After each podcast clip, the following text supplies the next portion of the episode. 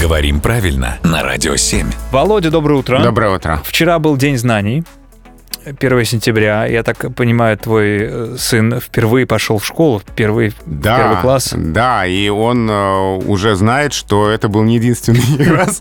Что это не, единоразовая акция. Да, и что сегодня и завтра, и еще ближайшие 11 лет. Ну вот он пойдет в школу, они начнут потихонечку изучать алфавит и как раз-таки наткнутся на вопрос мой сегодняшний. Я закончил школу давно, но меня до сих пор он беспокоит. Зачем в русском языке по-прежнему остался твердый знак, такая пустая, казалось бы, и бесполезная буква? Но Ну, я могу примерно полтора часа об этом сейчас рассказать. У нас не так много времени. Э, Короче говоря, действительно, буква твердый знак э, у нас очень малофункциональна в русском письме.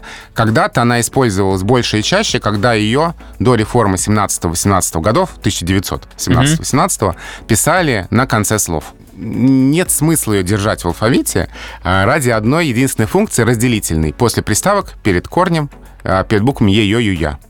Подъезд там э, и так далее. Да. А, И лингвисты много раз, на самом деле, предлагали твердый знак убрать совсем и в этой разделительной функции оставить мягкий знак. А, да. Только за последние сто лет это предложение высказывалось несколько раз. Но Но ни разу не было принято, потому что мы знаем, что для нас, для носителей языка, всякие орфографические реформы всегда очень болезненны.